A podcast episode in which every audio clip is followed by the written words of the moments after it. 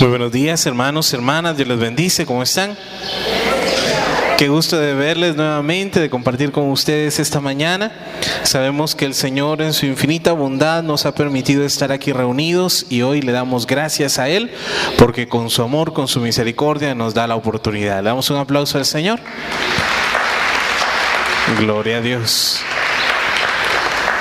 Entonces hoy vamos a pedirle al Señor que venga a ayudarnos. Vamos a compartir un tema eh, que el Señor ha puesto en mi corazón de que lo podamos compartir en esta mañana. Todas eh, las veces que hemos tenido la oportunidad de estar aquí, de compartir con ustedes, es maravilloso. Yo, yo no sé si ustedes llevarán la cuenta cuántas prédicas, cuántos mensajes, cuántas veces hemos venido o cuántas veces ustedes han escuchado un, un mensaje de la palabra de Dios. Podríamos decir, si usted tiene ya algunos años o algún tiempo, podríamos decir que han sido cientos o incluso los que tengan más tiempo han de ser miles de prédicas que hemos escuchado. Aquí en el centro misionero tenemos la dicha, la gracia de que el Señor nos ha regalado al hermano Josué. El hermano Josué ahorita va por el tema 1300 algo, más o menos. Temas grabados. Y no es que él haya predicado 1300 veces, porque esos temas los ha predicado 20, 50 o 100 veces en los retiros que él da, en las diferentes partes que él va.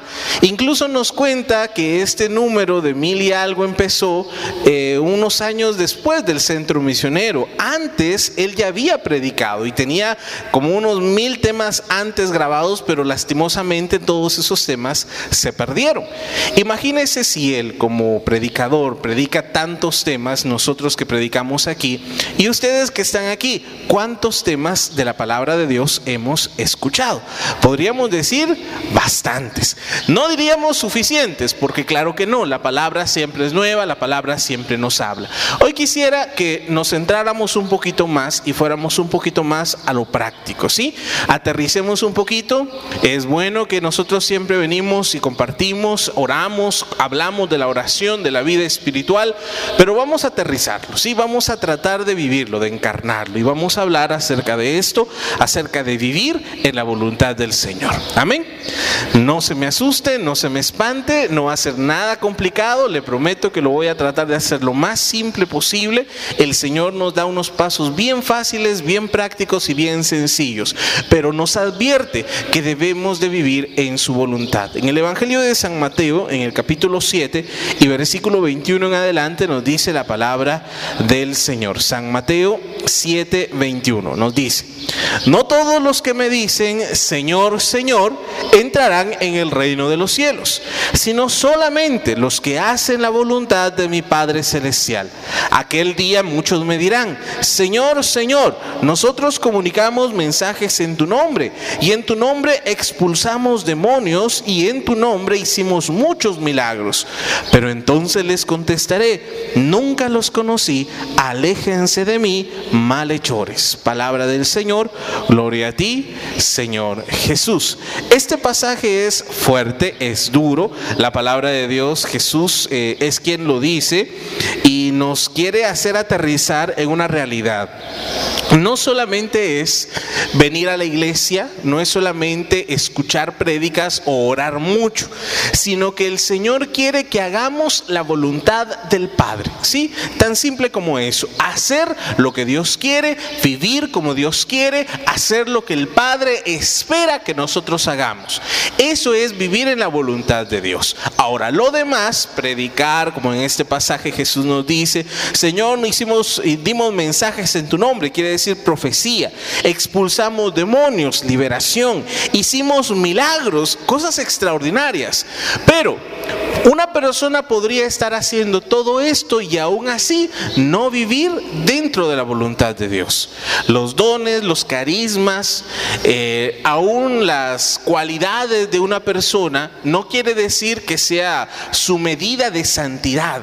Es más, eh, se convierte en una responsabilidad, en un talento que Dios nos da, pero para que lo multipliquemos. ¿Y cómo se multiplica? Haciendo la voluntad del Padre. Jesús no está diciendo que no oren, no está diciendo no prediquen, no está diciendo no liberen, no está diciendo no hagan, eh, no, no, no hagan milagros. No, Jesús dijo que los que creen les acompañarían señales y milagros. Jesús dijo que haríamos a cosas aún más grandes que las que él hizo. Pero todo esto, que son signos, señales externas, no valdrían de nada si no va acompañada de una sincera conversión y de un amor por hacer la voluntad de Dios. ¿Sí? De nada me sirve saber la Biblia de memoria si no practico lo más básico, el amor al prójimo, un comportamiento según lo que el Señor me está pidiendo, una renuncia en el área donde el Señor me está pidiendo. De nada me valdría hacer milagros extraordinarios si esos milagros, en lugar de traer a las personas a Dios, quizás es para hacer lucir a una persona, para que su imagen sea conocida, no va a dar gloria a Dios. El Señor nos habla en este pasaje y no nos eh, no podemos verlo, no tenemos que tomarlo en forma negativa. Ese es el riesgo que a veces tomamos. Leemos estos pasajes que Jesús es claro, es duro y decimos, pues entonces ya no hago nada, ¿verdad? Entonces no quiere nada, entonces no predico, entonces no no oro, entonces ya no voy a la iglesia. Y no es así, es al contrario. Muchos quizás dirán, yo nunca he hecho milagros, yo no profetizo, yo no predico, yo no estoy al frente. Bueno, Dios no te está pidiendo eso en este momento. Dios no te ha llamado quizás para eso, pero sí te ha llamado para hacer la voluntad del Padre. Amén. Y ahí vas a encontrar tu camino a la vida eterna. Ahí vas a encontrar cómo el Señor te está llamando. A los que el Señor nos ha puesto en un lugar aquí, miren, es bellísimo, es, es algo maravilloso, pero créanme, es una gran responsabilidad. Tanto así que el Señor en, en el libro de Ezequiel llega a decir, no hayan tantos maestros. No todos quieran ser maestros, porque a los maestros se les castiga doblemente, porque no solamente lo saben, sino que lo enseñan. Y créanme, es maravilloso, es bonito, pero no se imaginan la responsabilidad que es también estar aquí al frente. No soñemos nada más con esto, no, veamos únicamente a un sacerdote, a un misionero o a una religiosa. A ellos el Señor les da la gracia de estar ahí, una posición, un lugar donde pueden ejercer, influir una bendición hacia otros. Pero a todos, a todos el Señor nos pide cosas básicas, pequeñas y sencillas, que es vivir en su voluntad. Amén. No es solo decir Señor, Señor. Jesús dice esto porque nosotros podríamos saber, si yo sé que Dios, Jesús es el Señor, yo sé que Él allá arriba es el que tiene que abrir las puertas para que yo entre. No es solamente decirle Señor o reconocerle Señor, sino que es vivir lo que Él nos dice. No es solamente creer en Dios, sino cumplir lo que Él nos pide, creerle a su palabra y hacer la vida en nosotros. Eso es lo que abre las puertas. No únicamente decir yo sé que tú eres el Señor o yo prediqué que tú eres el Señor o yo enseñé que tú eres el Señor, sino hacer lo que Él nos pide. Esto va a requerir un cambio de actitud, un cambio en nuestra forma de ser, va a requerir esfuerzo, sacrificio, va a requerir una decisión nuestra, un paso a dar cada día no es por arte de magia, no es que eh, el Señor en una oración nos va a quitar las ganas de pecar, nos va a quitar lo enojado, nos va a quitar el pecado, nos va a quitar la tentación, nos va a hacer que ya no digamos cosas malas. No, lo podría hacer, pero regularmente no lo hace. Él prefiere que nosotros tomemos la decisión y poco a poco vayamos acercándonos a Él. A leyendo un poco en estos días, encontraba algunas anécdotas del Padre Pío, de San Padre Pío de Pietrelcina.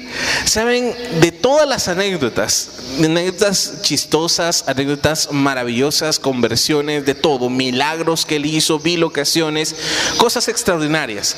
Los que han estudiado la vida de, del Padre Pío y han escrito todas las biografías, han llegado a una conclusión. No se daba un milagro sin que llevara la conversión.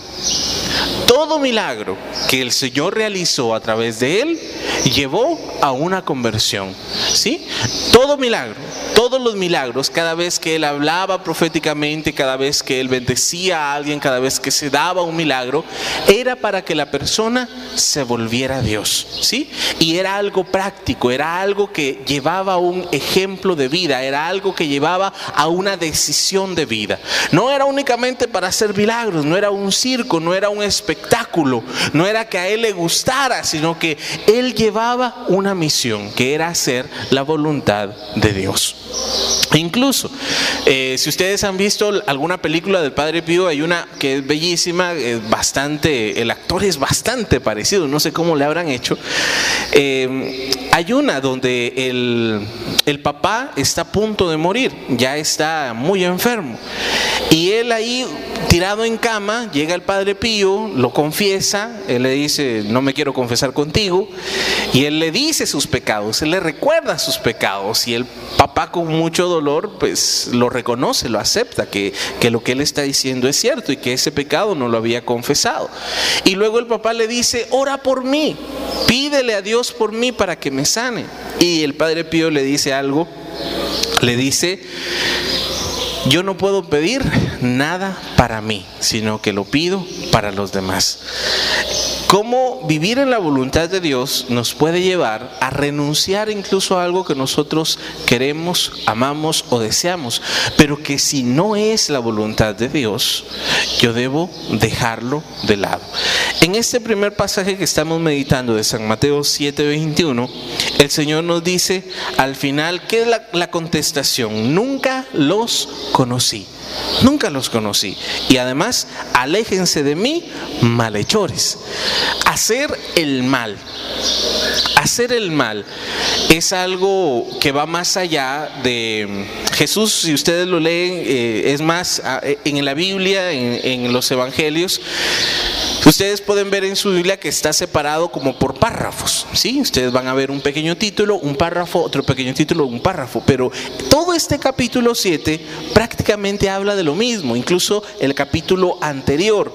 Es un gran discurso de Jesús, es un discurso completo que va unido. Nosotros lo hemos separado, o los biblistas en este caso, lo separan para que vayamos tomando párrafos o secciones, pero cuando usted lo lee completo se va a dar cuenta que todo va unido. Jesús habla de no juzgar, Jesús habla de la oración, Jesús dice que hay una puerta angosta, Jesús dice que Él nos cuida, Jesús nos habla del ayuno, de las riquezas, nos da varios ejemplos, pero todo va unido. Cuando Jesús también habla en el versículo 15, estamos en el 21, si ustedes leen un párrafo anterior, dice que también tenemos que tener cuidado porque el árbol bueno no puede dar fruto malo, ni el árbol malo va a dar fruto bueno por los frutos reconoceremos las obras que nosotros hagamos, va a denotar que hay en nuestro corazón. En este pasaje Jesús nos está diciendo, Dios conoce nuestro corazón. ¿sí? No solo la apariencia, no lo que aparentamos, conoce la verdad de nuestro ser, sabe lo que hay dentro de nosotros. Hay un pasaje hablando acerca de la voluntad de Dios que para mí y para muchos es un, es un poquito como oscuro o incomprensible si no, lo, eh, si no lo traemos a la luz del Nuevo Testamento, que es Génesis capítulo 4. Si usted lo lee, va a encontrar a Caín y Abel. En el momento antes de que Caín decida matar a su hermano Abel. Lo vamos a leer los primeros versículos. Leamos del versículo 3 en adelante. Pasó el tiempo y un día Caín llevó al Señor una ofrenda del producto de su cosecha. También Abel llevó al Señor las primeras y mejores crías de sus ovejas. El Señor miró con agrado a Abel y a su ofrenda, pero no miró así a Caín ni a su ofrenda. Por lo que Caín se enojó muchísimo y puso muy mala cara. Entonces el Señor le dijo, ¿por qué te enojas y pones tan mala cara? Si hicieras lo bueno, podrías levantar la cara, pero como no lo haces, el pecado está esperando el momento de dominarte. Sin embargo, tú puedes dominarlo a él. Palabra del Señor, palabra de Dios, te alabamos, Señor. Podríamos decir, ¿por qué acepta una ofrenda y la otra no? Hay muchas explicaciones, desde la explicación más eh, comprensible del Antiguo Testamento es que el, el, Señor había ofrecido un sacrificio de animales y la forma de ofrecer al Señor un sacrificio era con animales. Por eso la ofrenda de Abel, que era pastor y que da sus primeras y mejores ofrendas, sus mejores crías, es aceptada. Mientras que Caín, que era agricultor, da unas ofrendas de frutas, verduras, no sé qué era lo que él sembraba y esa ofrenda no la acepta. Ahora, llevémoslo un poquito más profundo. Dice la palabra que el Señor vio a Abel y dice que la ofrenda que llevó a Abel fue agradable a Dios. Dice, el Señor miró con agrado a Abel y a su ofrenda. ¿Sí? Y después cuando dice de Caín, dice que no ve con agrado a Caín y tampoco a su ofrenda. ¿Qué es lo que Dios ve? Ve el corazón de la persona. Ve a Abel, ve un corazón bueno y ve una ofrenda buena. Ve a Caín y ve a una persona con malos deseos, con malas acciones, que está a punto de cometer un homicidio y la ofrenda no es aceptada. Volvemos a San Mateo 7. Señor, Señor, eh, no es únicamente suficiente para que las puertas del cielo se nos abran, sino las obras que nosotros hacemos denotan lo que hay en el corazón. En este caso, Caín está ofreciendo una ofrenda, pero lo que el Señor le interesa es el corazón. El él quiere ver un corazón convertido, cambiado, entregado, enamorado. Y cuando ve un corazón así, aunque la ofrenda no sea grande, aunque no esa persona no tenga mucho que ofrecer, una ofrenda demasiado grande, que lo hablamos el jueves pasado, si ustedes se recuerdan en el Salmo 40, David dice, no has pedido ofrendas, holocaustos, sacrificios, sino que has abierto mis oídos para que yo escuche tu palabra.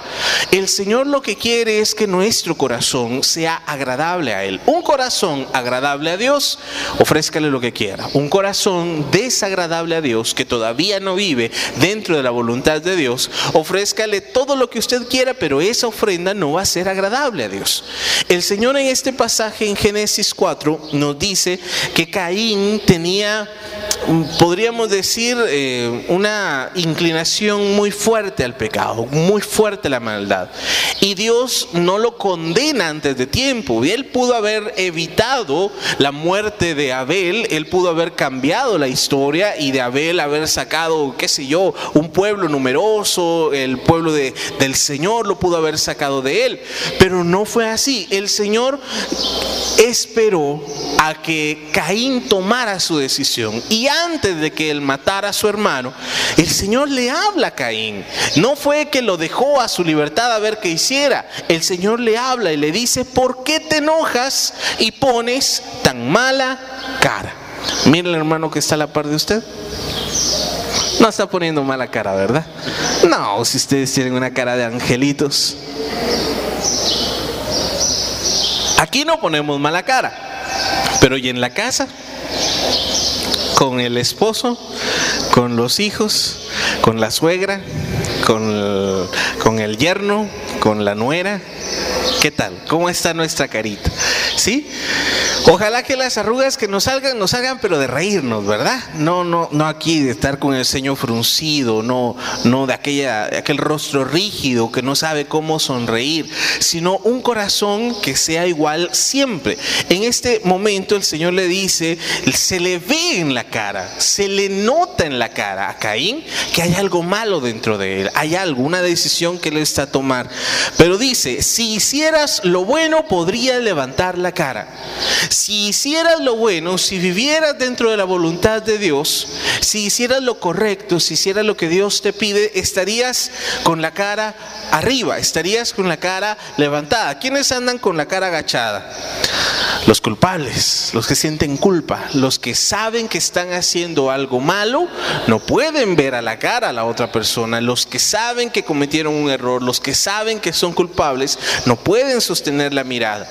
En cambio, el Señor le está diciendo que si Él hace lo bueno, si Él cambia de actitud, si no se deja llevar por sus malos deseos, sino que Él puede salir adelante de esto. pero dice, como no lo haces, el pecado está esperando el momento de dominarte.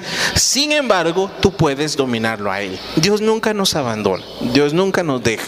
Caín no es que nació para que el Señor lo maldijera, para matar a su hermano. No, el Señor le dio la oportunidad, el Señor le ayudó, bajó, habló con él. Ojalá nosotros tuviéramos esa oportunidad, si Dios viniera y nos eh, hablara antes de pecar, antes de cometer un error, y lo hace, pero de diferente manera. Con Caín bajó y habló con él cara a cara y le dice, no lo hagas, no cometas ese pecado, estás a punto de caer, puedes dominarlo. ¿Cómo lo puedes dominar? Haciendo lo bueno.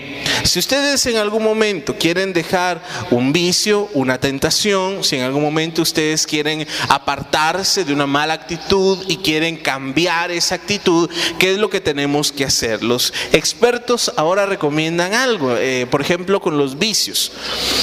Un vicio es algo malo que nosotros hacemos repetitivo, ¿verdad? Y que, y que se vuelve algo hasta necesario hasta nuestro cuerpo. ¿Qué tenemos que hacer o qué podemos hacer? Cambiar ese vicio por una virtud, cambiar esa costumbre por otra, que sea buena, que sea constructiva. Si no, si queremos solamente dejar el vicio, dejar esa actitud, dejar esa, eh, eso que estamos haciendo y no lo suplantamos por algo más, si dejamos el espacio vacío, entonces volveremos a caer o nos costará muchísimo dejarlo. En cambio, si lo cambiamos por algo bueno, si dejamos esa mala actitud por otra buena actitud, entonces nos va a ayudar a vencer más pronto el vicio. El Señor nos lo miren en Génesis, nos lo dice ¿cómo podemos vencer el mal? Haciendo el bien haciendo el bien. Que tengo quizás una tentación, un pecado, un vicio, ¿qué tengo que hacer? El bien. Muchos pensamos que es al revés. Tengo que dejar todo lo malo, dejar de pecar, dejar el vicio, dejar todo, todo, todo y ser un santo puro y inmaculado para luego volver y hacer el bien. Pero así no funciona. Si usted está esperando dejar todo lo malo, cambiar esas actitudes para luego venir aquí al centro misionero a servir o ir a su comunidad y hablar de Dios o ir a su familia a hablar del Señor, créame, nunca lo va a hacer. ¿Sí? No, los que estamos aquí o los que servimos a Dios no es porque no tengamos errores, los tenemos y a veces muy grandes. Tratamos de no enseñarlos porque si no se me van a asustar y ya no van a querer venir el jueves a la contemplativa. Pero todos lo tenemos. Lo que tratamos de hacer es, haciendo el bien, ir disminuyendo esas áreas oscuras y grises en nuestro corazón. Ese es el único camino. No espere a que todo esté bien, no espere a que todo se arregle, no espere a que nunca más vuelva a pecar para venir al Señor, porque entonces nunca vamos a venir.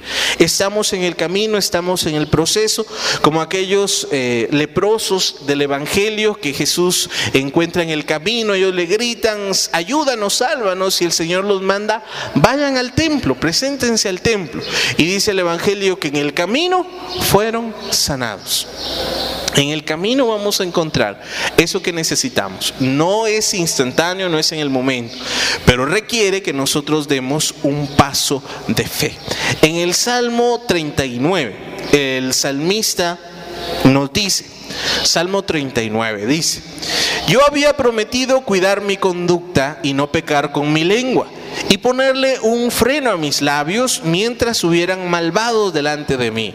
Y me hacía el mudo, no decía nada, ni siquiera hablaba de lo bueno. Pero mi dolor iba en aumento, el corazón me ardía en el pecho. Pensando en ello, un fuego se encendió dentro de mí y dije entonces con voz fuerte, Señor, hazme saber qué fin tendré y cuánto tiempo voy a vivir, para que comprenda cuán breve es mi vida. Me has dado una vida muy corta, no es nada mi vida delante de ti. Todo hombre dura lo que un suspiro, todo hombre pasa como una sombra. De nada le sirve amontonar riquezas, pues no sabe quién se quedará con ellas. Y así, Señor, ¿qué puedo ya esperar? Mi esperanza está en ti. Líbrame de mis pecados no dejes que los necios se burlen de mí. Me hice el mudo y no abrí la boca, porque tú eres el que actúa. Aparte de mí tus golpes, estoy acabado por los golpes de tu brazo.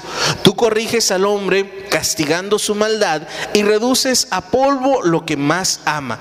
Todo hombre es un suspiro. Señor, escucha mi oración, presta oído a mis lamentos, no te quedes callado ante mis lágrimas. Yo soy para ti un extranjero, un ave de paso como mis antepasados. Deja ya de mirarme, dame un momento de respiro antes de que me vaya y deje de existir. Gloria al Padre, gloria al Hijo y gloria al Espíritu Santo.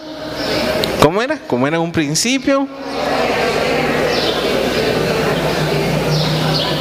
Amén. Este salmo me gustó mucho cuando estaba preparando este tema.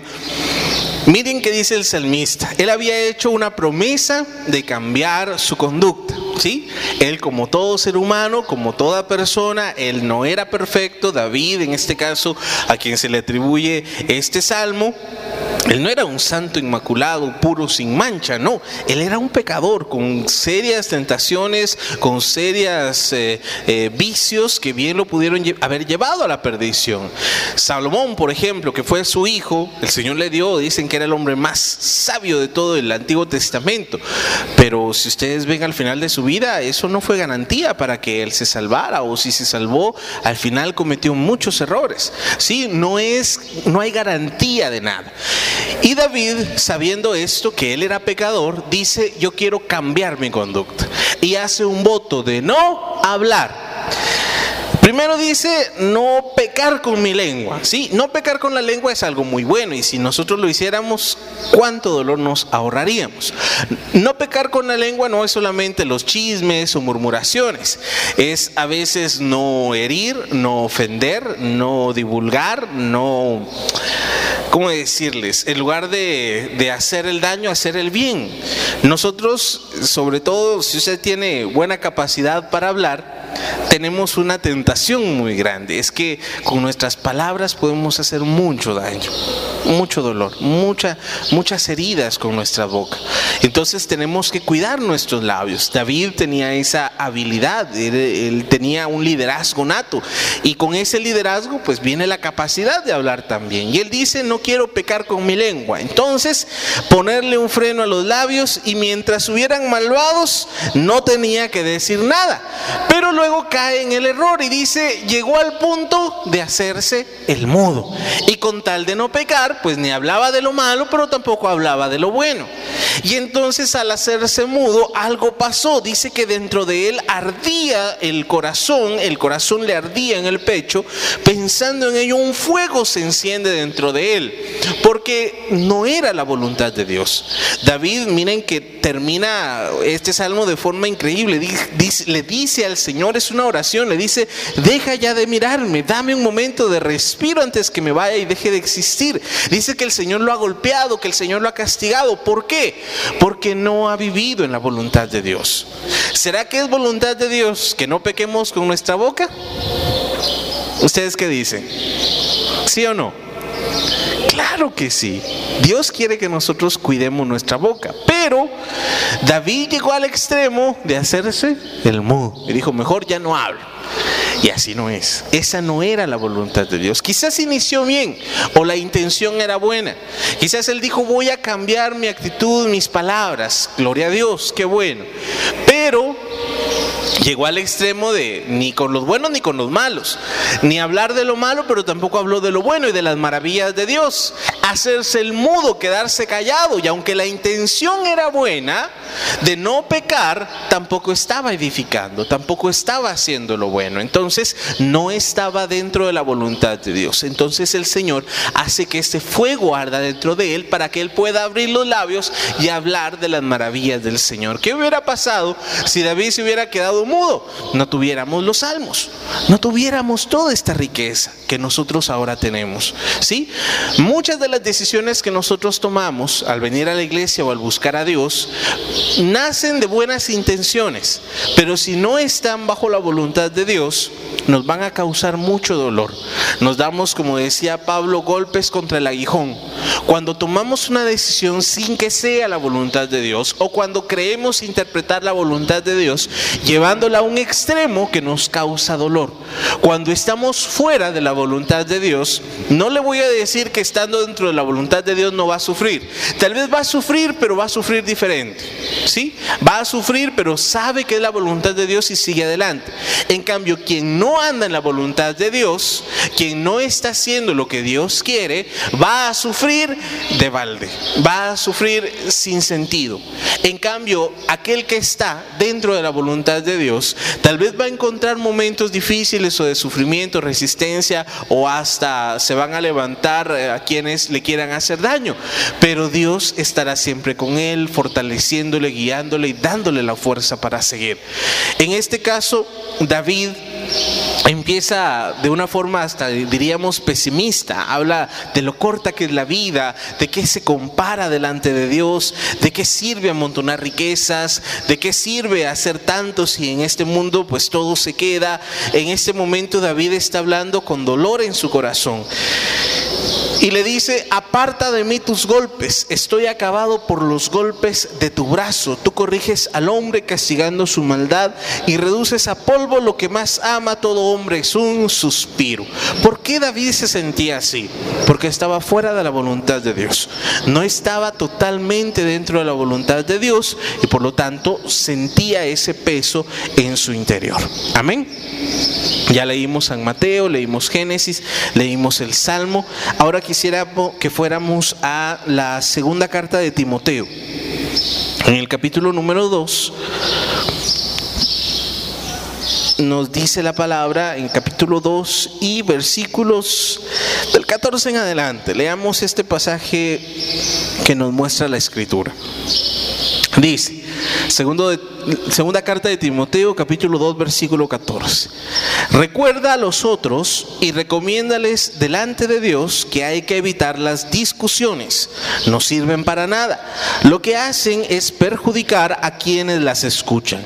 Haz todo lo posible por presentarte delante de Dios como un hombre de valor comprobado, como un trabajador que no tiene de qué avergonzarse, que enseña debidamente el mensaje de la verdad. Evita palabrería mundanas y vacías, porque los que hablan así se hunden cada vez más en la maldad y su enseñanza se extiende como un cáncer. Esto es lo que sucede con Himeneo y, y Fileto, que se han desviado de la verdad, diciendo que nuestra resurrección ya ha tenido lugar y andan trastornando de esta manera la fe de algunos. Pero Dios ha puesto una base que permanece firme en la cual está escrito, el Señor conoce a los que le pertenecen y todos los que invocan el nombre del Señor han de apartarse de la maldad. Palabra de Dios. ¿De qué nos habla aquí? Pablo le está hablando a su discípulo Timoteo. Timoteo es eh, eh, discípulo de Pablo. Eh, Pablo anda a diferentes comunidades, fundando comunidades y deja a alguien encargado como un obispo. Y en este caso es Timoteo, pero Timoteo era muy joven, era relativamente joven comparado con Pablo, con Pedro, con todos los apóstoles que eran personas mayores. Entonces, gracias a Dios el Señor les permite a Pablo escribirle dos cartas, y tal vez fueron más, pero estas dos nos quedan, donde le da consejos. ¿Y qué le dice? Le dice que tiene que apartarse de las discusiones y que tiene que enseñar esto, que no tiene que entrar en palabrerías, que tenga, tiene que enseñar la verdad y que hay personas que se desvían de la verdad. Estas son herejías, personas que tal vez con buena intención ellos creen entender otra cosa y le empiezan a enseñar cuando no es la verdad de Dios. Esto se ha dado en toda la iglesia, se ha dado desde los principios de los tiempos y seguramente seguirá dándose. Hay personas que tratan de cambiar la verdad o la entienden diferente. Aunque tengan una buena intención, aunque en su corazón, digamos, no sea mala la intención, o ellos han entendido de manera diferente, pero no están enseñando la verdad. Entonces, el Señor le dice a Timoteo, Pablo le dice a Timoteo, que hay una base donde está escrito, el Señor conoce a los que le pertenecen. ¿Qué dice? El Señor conoce a los que le pertenecen y también todos los que invocan el nombre del Señor han de apartarse de la maldad. Dios nos conoce, Dios sabe quiénes son sus hijos. Él sabe quiénes están cumpliendo su voluntad y quiénes no. En Mateo, que leímos el primer pasaje en San Mateo, ¿cuál era la, última frase de Jesús? Aquellos que, que llegaban y que el Señor les decía, no te conozco, no te conozco, apártense de mí, malhechores. No los conozco, nunca los he conocido. En cambio dice la palabra aquí en Timoteo, en segundo libro, segunda carta de Timoteo, que el Señor conoce a quienes le pertenecen. Sí nos conoce. Lo que pasa es que nosotros al no vivir en la voluntad de Dios, al no vivir como sus hijos o al no hacer lo que Él quiere, nos estamos apartando de sus caminos. En, en cambio, dice también, todos los que invocan el nombre del Señor han de apartarse de la maldad. No es solo invocar el nombre del Señor, no es solo orar, no es solo pedir, no es solo leer la Biblia, ni solo saberla de memoria. Hay que apartarse del mal.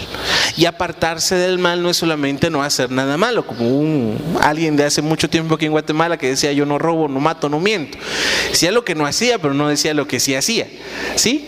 No es solamente no hacer lo malo, sino es qué estoy haciendo, los frutos, las acciones. Eso es lo que va a notar si nosotros estamos cumpliendo la voluntad de Dios. Y sigue diciendo, versículo 20, en una casa grande no solamente hay objetos de oro y de plata, sino también de madera y de barro. Unos son para usos especiales y otros para uso común. Si uno se mantiene limpio de estas faltas, será como un objeto precioso, consagrado y útil al Señor, apropiado para cualquier cosa buena. Pero ¿cómo? Si nos apartamos de lo malo. Si nos apartamos de lo malo y vivimos en, la voluntad de Dios, haciendo lo que Él quiere y viviendo como Él quiere, el Señor nos va a tomar como vasijas de uso especial, como vasijas de oro, de plata, como algo que va a contener algo maravilloso, algo bello, como algo consagrado al Señor. Amén.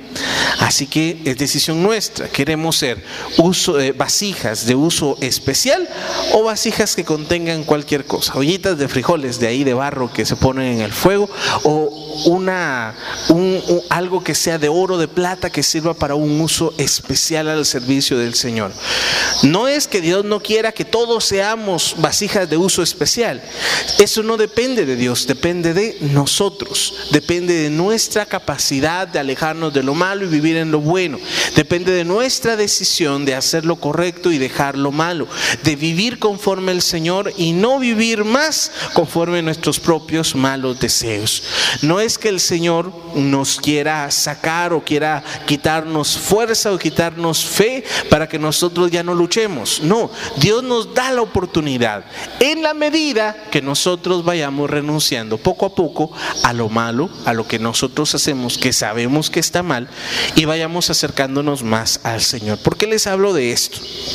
Les cuento rápidamente ya para terminar. He estado leyendo un poquito acerca de, de varias apariciones marianas de lo que el Señor ha dicho en el diario de la Divina Misericordia y de muchas cosas más. ¿Y saben qué nos dice el Señor una y otra vez? El tiempo se acerca. Ya estamos muy cerca. No sabemos cuándo, no sabemos el momento, pero estamos muy cerca. Y no hay tiempo para más. Tenemos que convertirnos y tenemos que convertirnos ya. No hay que esperar más, no hay que dudarlo más. Incluso en el mensaje que el Señor daba a través de una aparición hace poco en Garabandal, no hace mucho tiempo en España, resumido lo que el Señor le decía a una de las videntes, que eran cuatro niñas, a una de ellas que se llamaba Conchita. Ella al mirar todas las revelaciones, todo lo que, toda la experiencia que tuvo con la Virgen María, ella le decía, llévame al cielo contigo, yo quiero irme de una vez, ya quiero estar contigo. Y la Virgen María le decía, recuerda lo que te había dicho, y ella le había dicho una revelación en la fecha de su cumpleaños. Cuando ella se presentara delante del Señor, sus manos debían estar llenas de obras buenas para ofrecerlas para el Padre, para gloria del Padre. Y la Virgen María le decía, no te llevo ahora porque tus manos están vacías. ¿Cuántos de nosotros tenemos las manos todavía vacías? ¿Qué tenemos que ofrecerle al Padre? Recordemos a Caín y Abel, llevaron ofrendas, sí, llevaron ofrendas, pero Dios no miró las ofrendas, miró el corazón de la persona. Y como vio que Caín no tenía un buen corazón, no lo aceptó ni a él ni a su ofrenda. A Abel sí, Abel vio un corazón agradable a Dios, entonces aceptó a Caín y aceptó a su ofrenda.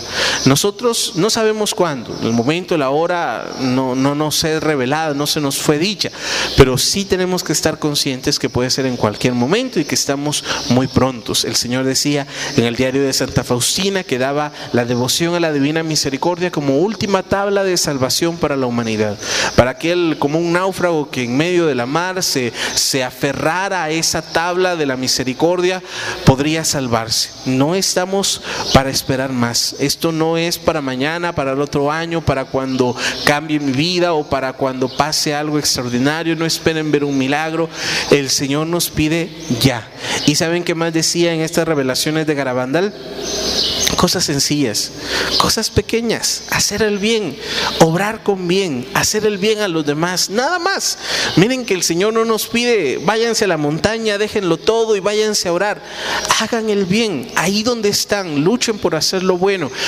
Den pequeñas cosas, pequeñas obras de bien, para que nuestras manos cuando lleguemos delante del Señor tengan algo que ofrecer. Amén. Espero que con esto el Señor nos siga hablando, ojalá el Señor nos vaya instruyendo cada día más. Nos preparamos, nos disponemos para hacer nuestra oración. Digamos en el nombre del Padre, del Hijo y del Espíritu Santo. Amén. Digamos juntos esta oración. Padre, amado Padre, Creador del cielo y de la tierra, de todo lo visible y lo invisible. Ven Señor a mi vida, a mi corazón y ayúdame a orar con fe, con amor y para gloria tuya. Jesucristo, Salvador del mundo, salva mi alma. Rescátame, Señor, del bullicio, de las carreras, del ayer y del mañana. Límpiame con tu sangre, Jesús, y ayúdame a orar con fe, con amor y para gloria tuya. Espíritu Santo, don divino de lo alto, poder de Dios, ven. Libera al que está cautivo, sana al que está enfermo, riega lo que está árido, calienta lo que está frío. Ven Espíritu Santo y ayúdanos a hacer esta oración con fe, con amor y para gloria tuya. Santísima Trinidad, un solo Dios, ven, ven Señor, haz tu casa, tu hogar dentro de mi corazón. Que así sea, así es. Amén. Señor, en esta mañana queremos venir a tu presencia. Venimos, Señor, con diferentes pruebas. Venimos, Señor, todos quizás con una cruz diferente que cargar. Hemos venido, Señor, luchando, luchando por ser mejores, luchando por cambiar ciertas cosas dentro de nosotros.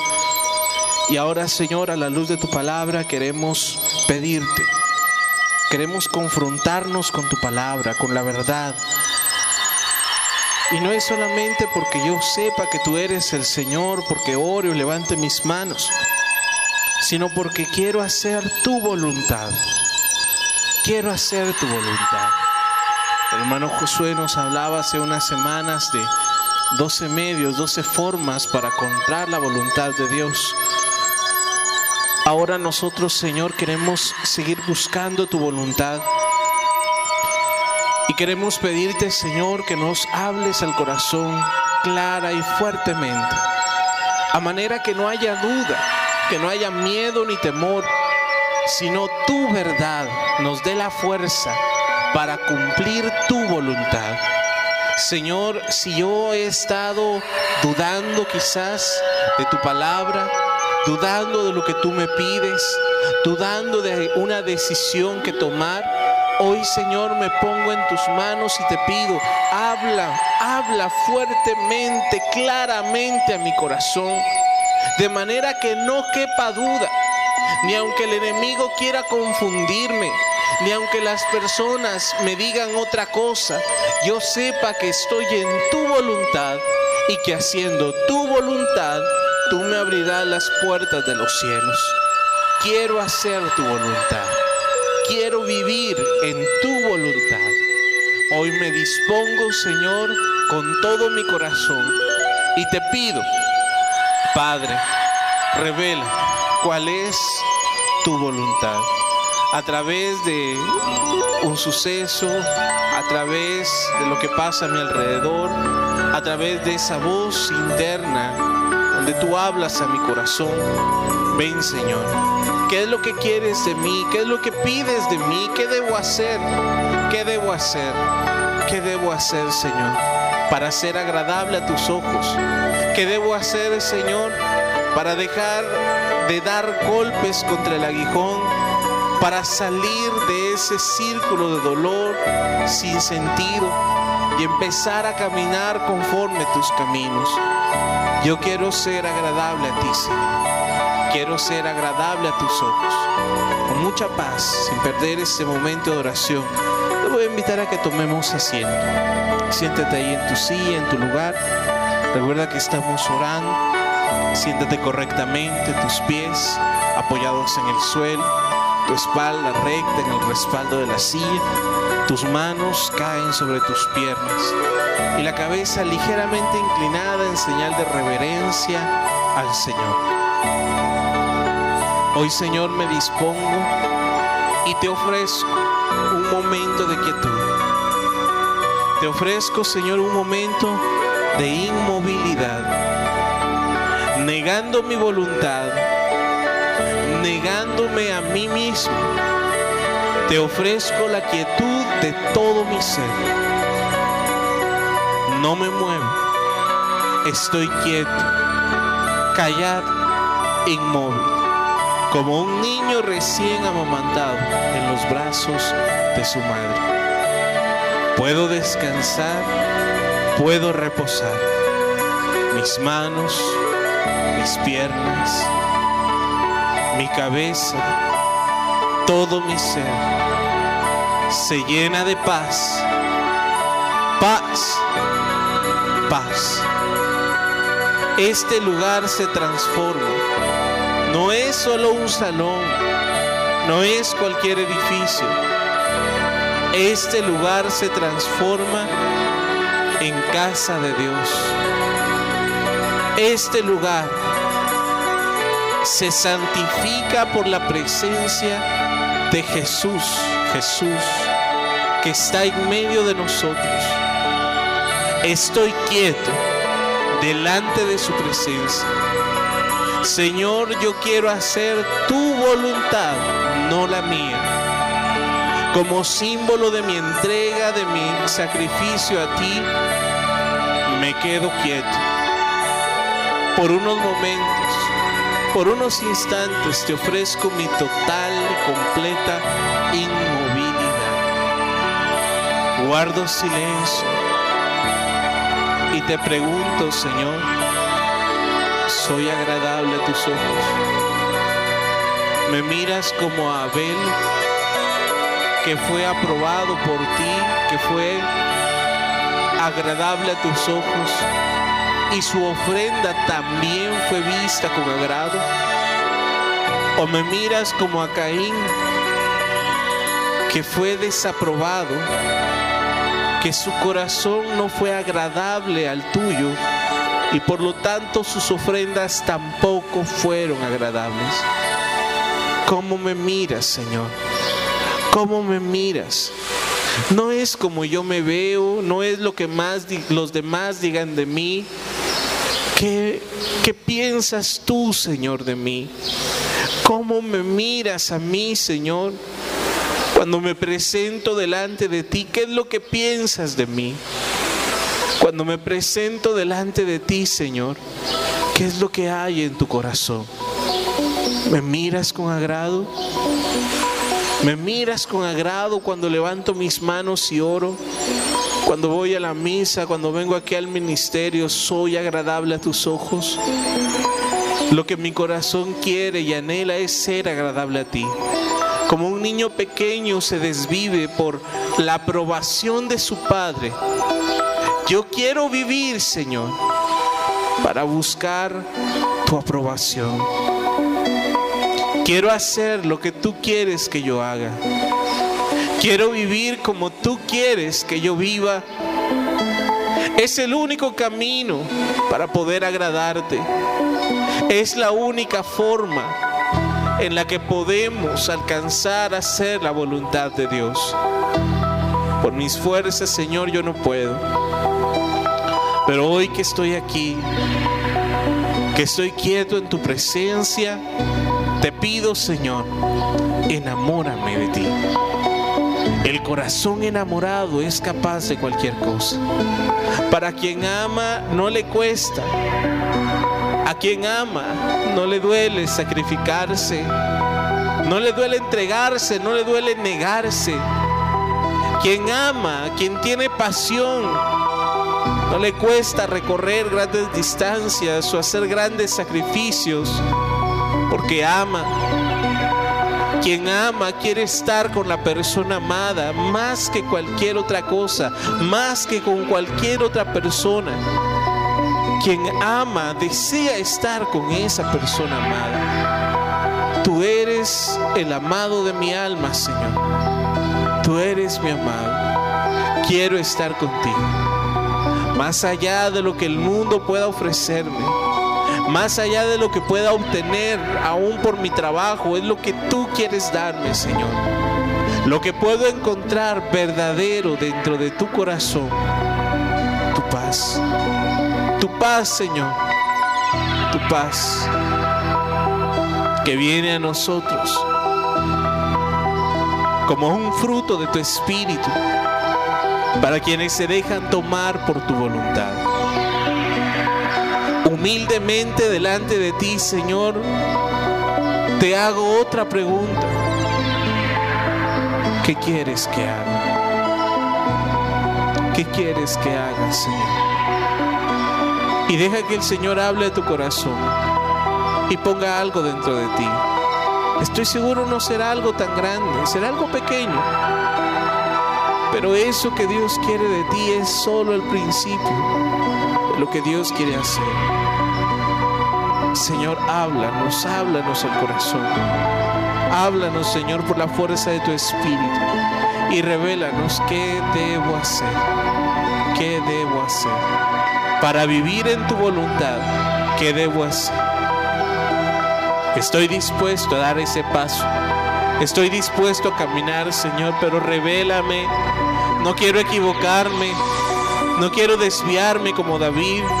No quiero desviarme como la segunda carta de Timoteo, aquellos hombres que entendieron mal tu voluntad. No quiero desviarme de tus caminos, Señor.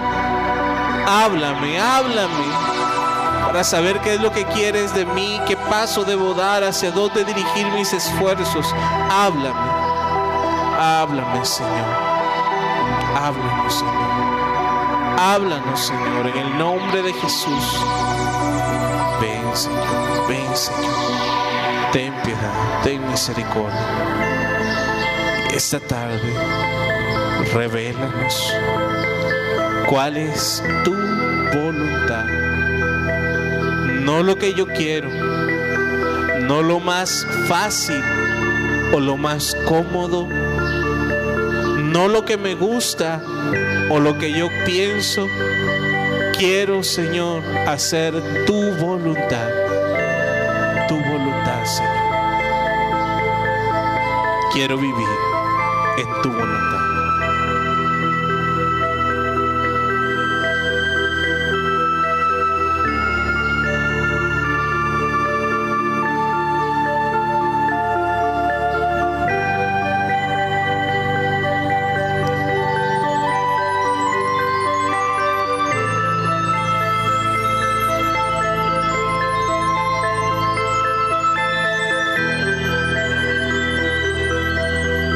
Quizás para algunos el Señor les pida que oren más. Y orando encontrarán la fuerza para seguir en medio de la prueba que estás pasando. Para algunos será cambiar ciertas actitudes. Actitudes con tus hijos, con tu familia, que no dan testimonio que Dios vive en tu corazón aunque sea difícil al comienzo, que te cueste, ríndete, ríndete delante del Señor. No es por tu fuerza, es porque Dios te ayuda. Créele al Señor. Y Él te ayudará para poder caminar de forma diferente, cumpliendo su voluntad.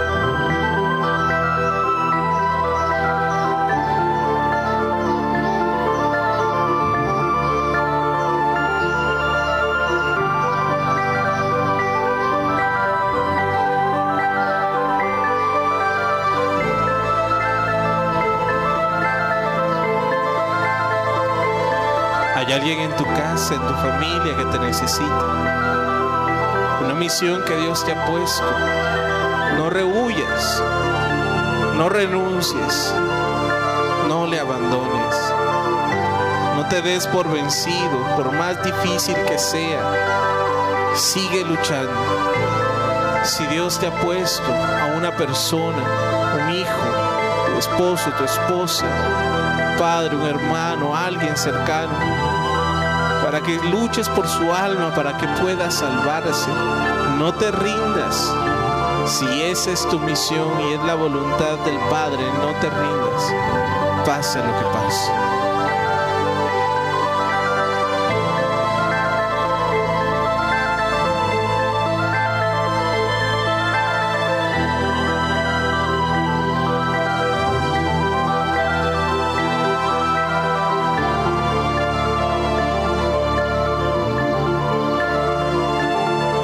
Solo unos minutos al día buscáramos el rostro de Dios de todo corazón.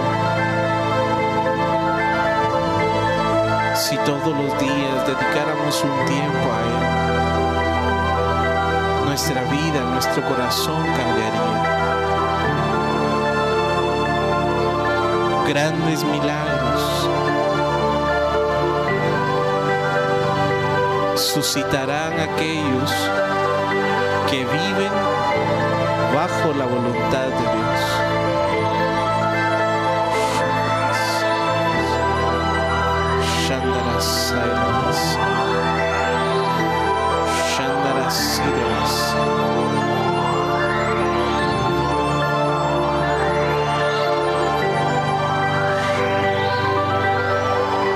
Ya no te des golpes contra el aguijón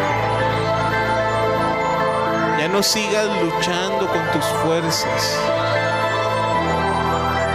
Ya no sigas tercamente haciendo tu voluntad. Cuanto más luches, cuanto más luches por hacer tu deseo, tu voluntad, más dolor traerás para ti y para quienes te rodean. Ríndete delante del Señor. Tráele tus proyectos al Señor. Deja que Él los purifique. Deja que Él los tome y te dé la fuerza para hacer su voluntad, no la tuya.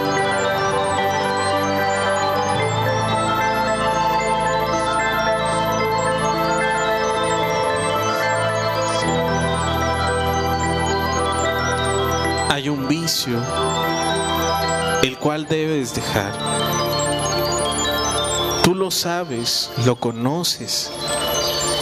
No tengas miedo de mirarlo de frente y llamarlo por su nombre. Sabes que no es agradable a Dios.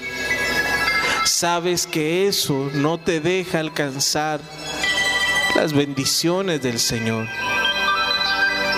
Pero está enraizado en tu corazón está enraizado en tu voluntad al punto de hacerla débil y frágil, al punto de hacer que tú pareciera que no tengas fuerza de voluntad. Pero hoy no venimos con nuestra fuerza, ni vengo con mi propia autoridad. Venimos en el nombre de Dios Todopoderoso, Yahvé Sebaot, Dios de los ejércitos. Venimos en nombre del que creó el cielo y la tierra, el universo entero. Venimos aquel que hace nuevas todas las cosas. Si tu voluntad, si tu corazón se sentía débil, hoy pídele al Señor, dame un nuevo corazón. Dame un nuevo corazón, Señor, que sea fuerte, que esté dispuesto a hacer tu voluntad. Dame un nuevo corazón, Señor. Un corazón que te pueda amar, servir. Dame, Señor, ese corazón que quiere hacer tu voluntad. Ya no quiero sufrir más haciendo mi voluntad. Ya no quiero seguir haciendo lo malo. Como le dijiste a Caín, el mal está esperando el momento de dominarte. El enemigo, como león rugiente a nuestro alrededor, solamente espera una oportunidad para atacarte, para hacerte caer y para que te alejes del Señor. Pero hoy la palabra nos habla de esperanza. Hoy la palabra nos habla de salvación. No es por tu fuerza, no es lo que tú hagas, es lo que Dios quiere que tú hagas. No basta con buenas intenciones, no es solamente orar, es vivir. Vivir lo que Dios espera de ti. Vivir en su voluntad.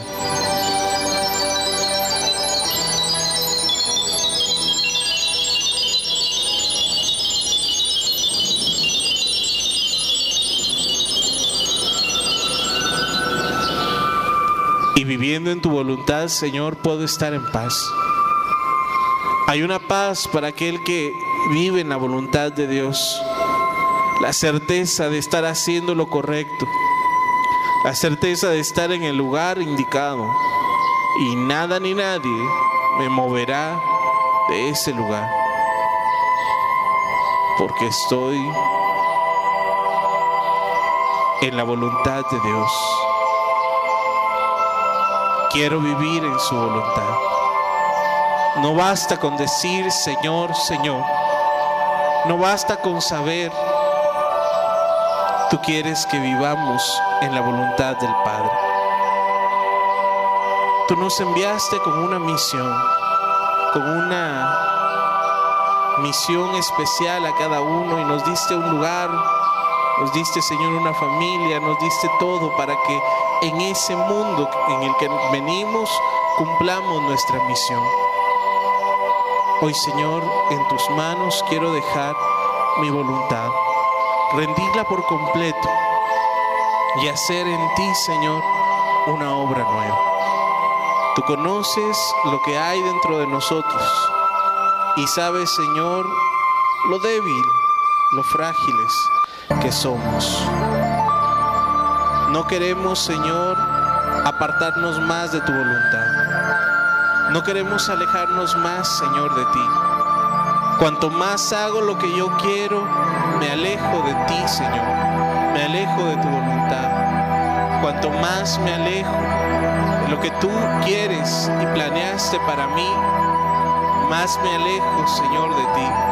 Hoy quiero estar en tu corazón y hacer con todo mi corazón la promesa de buscar hacer la voluntad del Padre. Ya no lo que yo quiera, ya no lo que el Señor me di, ya no lo que yo creo que me dice, sino lo que el Señor espera de mí. Y con todo mi corazón, Señor, puedo decirte, quiero hacer tu voluntad. Por más difícil que sea, por más duro que parezca, quiero hacer tu voluntad.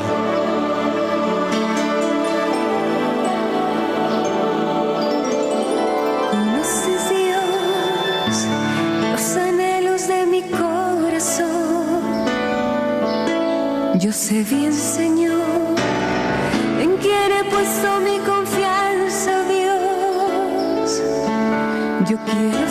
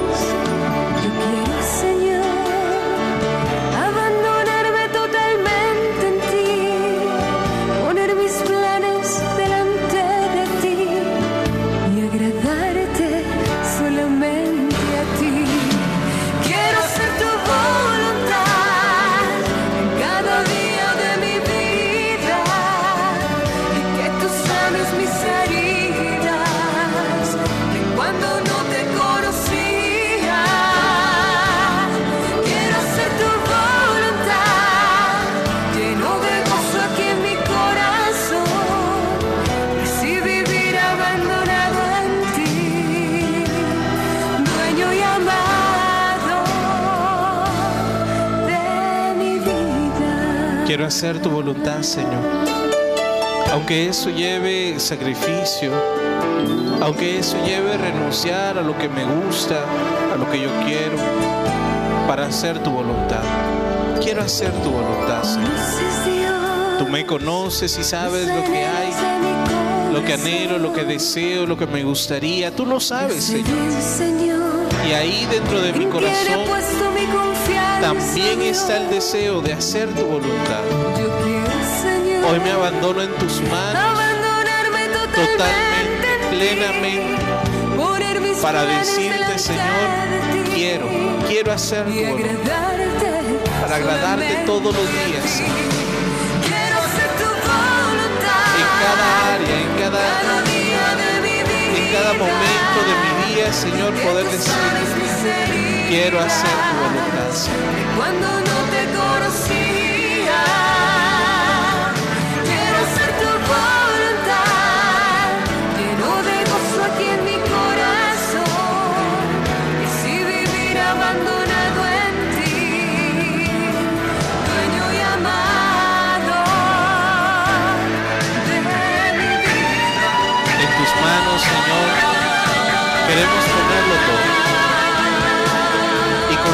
Señor, que ahí en tus manos nuestro corazón puede descansar.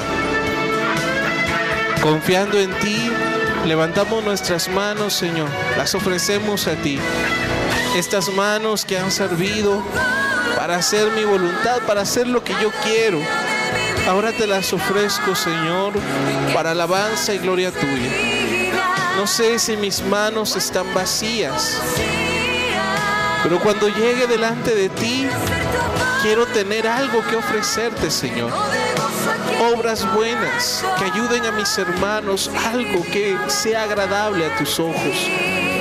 Y mis manos, Señor, elevadas a ti, ofreciéndote esa ofrenda, ese servicio, eso que quiero darte. Sirva, Señor, como una ofrenda de mi corazón para ti. Si no me has llevado a tu presencia, es porque quizás aún hay algo que puedo hacer, aún hay un bien que puedo hacer y que está en mis manos hacerlo. Por eso, Señor, levanto mis manos y te digo gracias. Gracias, Señor, por la oportunidad que me das. Gracias, Señor, porque me das un día más. No sé el día y la hora en que esto acabará, no sé cuándo, no sé cuándo pasará lo que tú prometiste.